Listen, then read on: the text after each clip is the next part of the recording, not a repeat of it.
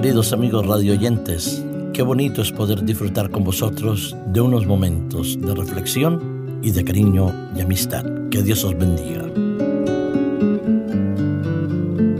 Más poderoso que la energía nuclear.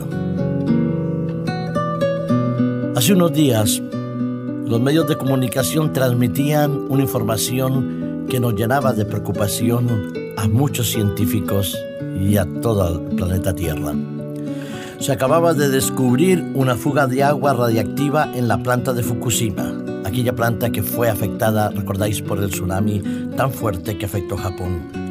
El operador central de la nuclear accidentada de Fukushima mostraba un alto índice de radioactividad en el agua que se vertía al océano.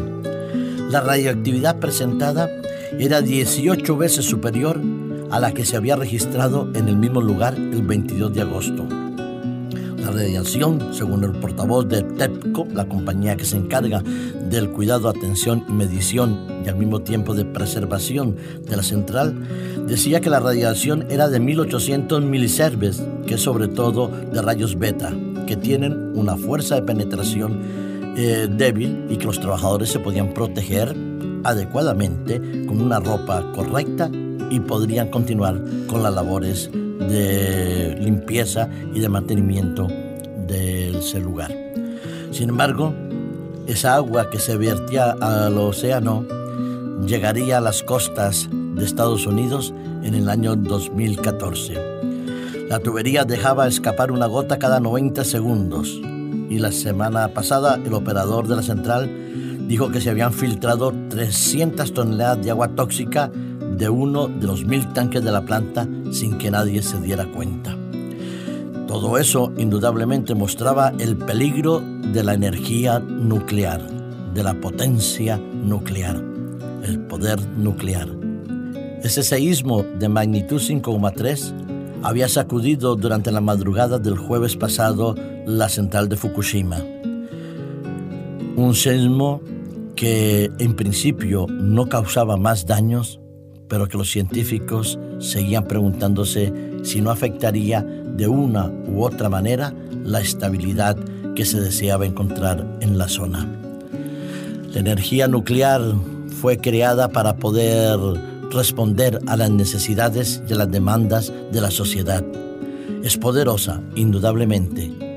No es barata, pero sí puede llegar a dar abasto a todas las necesidades que nosotros tenemos, pero es peligrosa, hace daño y puede llegar a traer gravísimas consecuencias como lo que pasó con la central de Chernobyl. La energía nuclear cambió las estructuras de la energía eléctrica, pero también cambió muchos aspectos la seguridad en el planeta Tierra. Hay una energía mucho más poderosa, mucho más potente, mucho más positiva, que no tiene ninguna consecuencia negativa y que es capaz de transformar desde las entrañas del ser humano su manera de pensar, su manera de actuar. Es la energía que viene de Dios, el poder que viene de Dios, la presencia del Espíritu Santo. No podemos olvidarnos que el grupo reducido de discípulos que se encontraban alrededor de Jesús pudieron cambiar todo nuestro planeta Tierra y lo han cambiado con su mensaje. En el libro de los Hechos de los Apóstoles, en el capítulo 1 y en el versículo 8, nuestro Señor Jesús dice, recibiréis poder cuando haya venido sobre vosotros el Espíritu Santo y me seréis testigos en Jerusalén, en toda Judea, en Samaria y hasta lo último de la tierra. Y así fue y así es hoy en día de ese grupo reducido de discípulos que llenos del Espíritu Santo proclamaron el Evangelio, transformaron la vida en Jerusalén, en Israel, en Samaria y han llegado a tocar en todos los rincones de nuestro planeta Tierra. La presencia y el poder del Espíritu Santo transforma nuestro corazón, nos hace personas mucho más amantes de Dios y del prójimo, nos convierte en seres útiles a la sociedad, nos ratifica en el reino de los cielos en el registro del libro de la vida. La presencia del Espíritu Santo cambia nuestro estilo de vida pero cambia también la vida de otras personas. Pero el poder de la energía que viene de Dios es un poder para ser expandido, compartido, proclamado en todo el mundo. Así lo dice Apocalipsis 14, y el Evangelio eterno será proclamado en todo el mundo, porque toda nación, tribu, raza y pueblo escuchará el mensaje de los ángeles, el mensaje de salvación. Nos toca en este momento, en este instante, a cada uno de nosotros, pedir a Dios que nos colme de su Espíritu Santo para que podamos ser testigos fieles, capaces de transformar el mundo y de dar una esperanza a aquellos que no la tienen.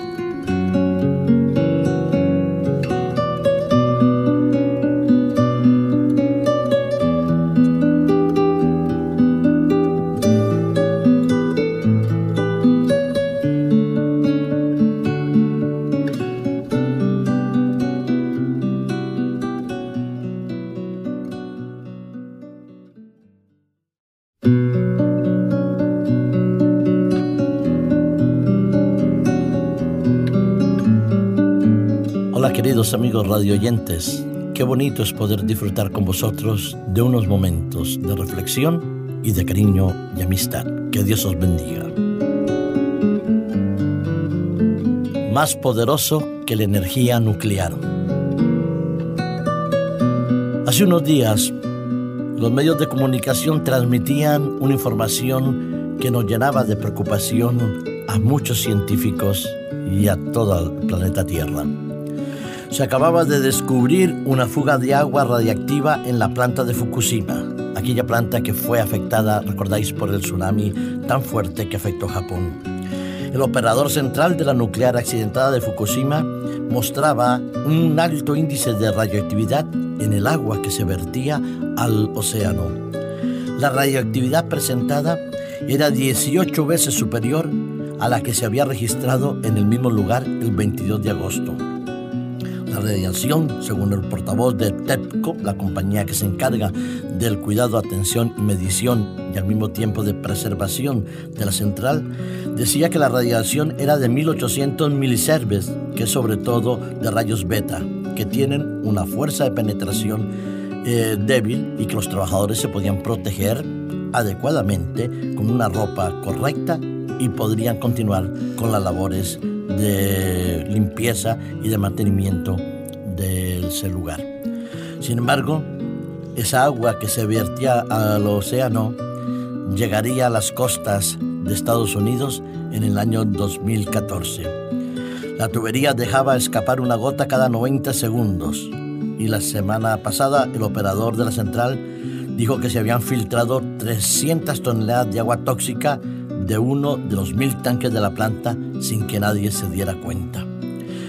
Todo eso indudablemente mostraba el peligro de la energía nuclear, de la potencia nuclear, el poder nuclear. Ese seísmo de magnitud 5,3 había sacudido durante la madrugada del jueves pasado la central de Fukushima.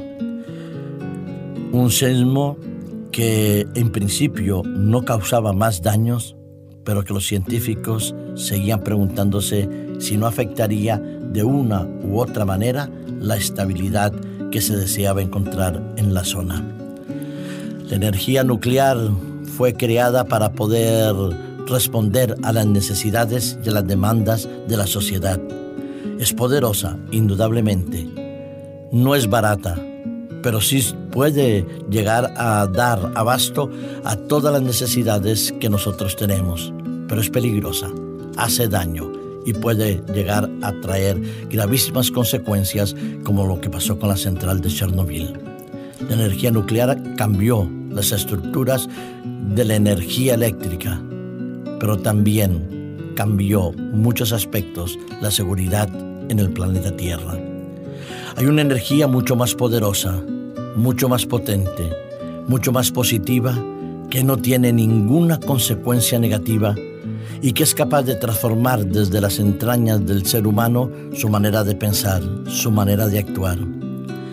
Es la energía que viene de Dios, el poder que viene de Dios, la presencia del Espíritu Santo. No podemos olvidarnos que el grupo reducido de discípulos que se encontraban alrededor de Jesús pudieron cambiar todo nuestro planeta Tierra y lo han cambiado con su mensaje. En el libro de los Hechos de los Apóstoles, en el capítulo 1 y en el versículo 8, nuestro Señor Jesús dice, recibiréis poder cuando haya venido sobre vosotros el Espíritu Santo y me seréis testigos en Jerusalén, en toda Judea, en Samaria y hasta lo último de la tierra. Y así fue y así es hoy en día de ese grupo reducido de discípulos que llenos del Espíritu Santo proclamaron el Evangelio, transformaron la vida en Jerusalén, en Israel, en Samaria y han llegado a tocar en todos los rincones de nuestro planeta Tierra. La presencia y el poder del Espíritu Santo transforma nuestro corazón, nos hace personas mucho más amantes de Dios y del prójimo, nos convierte en seres útiles a la sociedad, nos ratifica en el reino de los cielos en el registro del libro de la vida. La presencia del Espíritu Santo cambia nuestro estilo de vida, pero cambia también la vida de otras personas.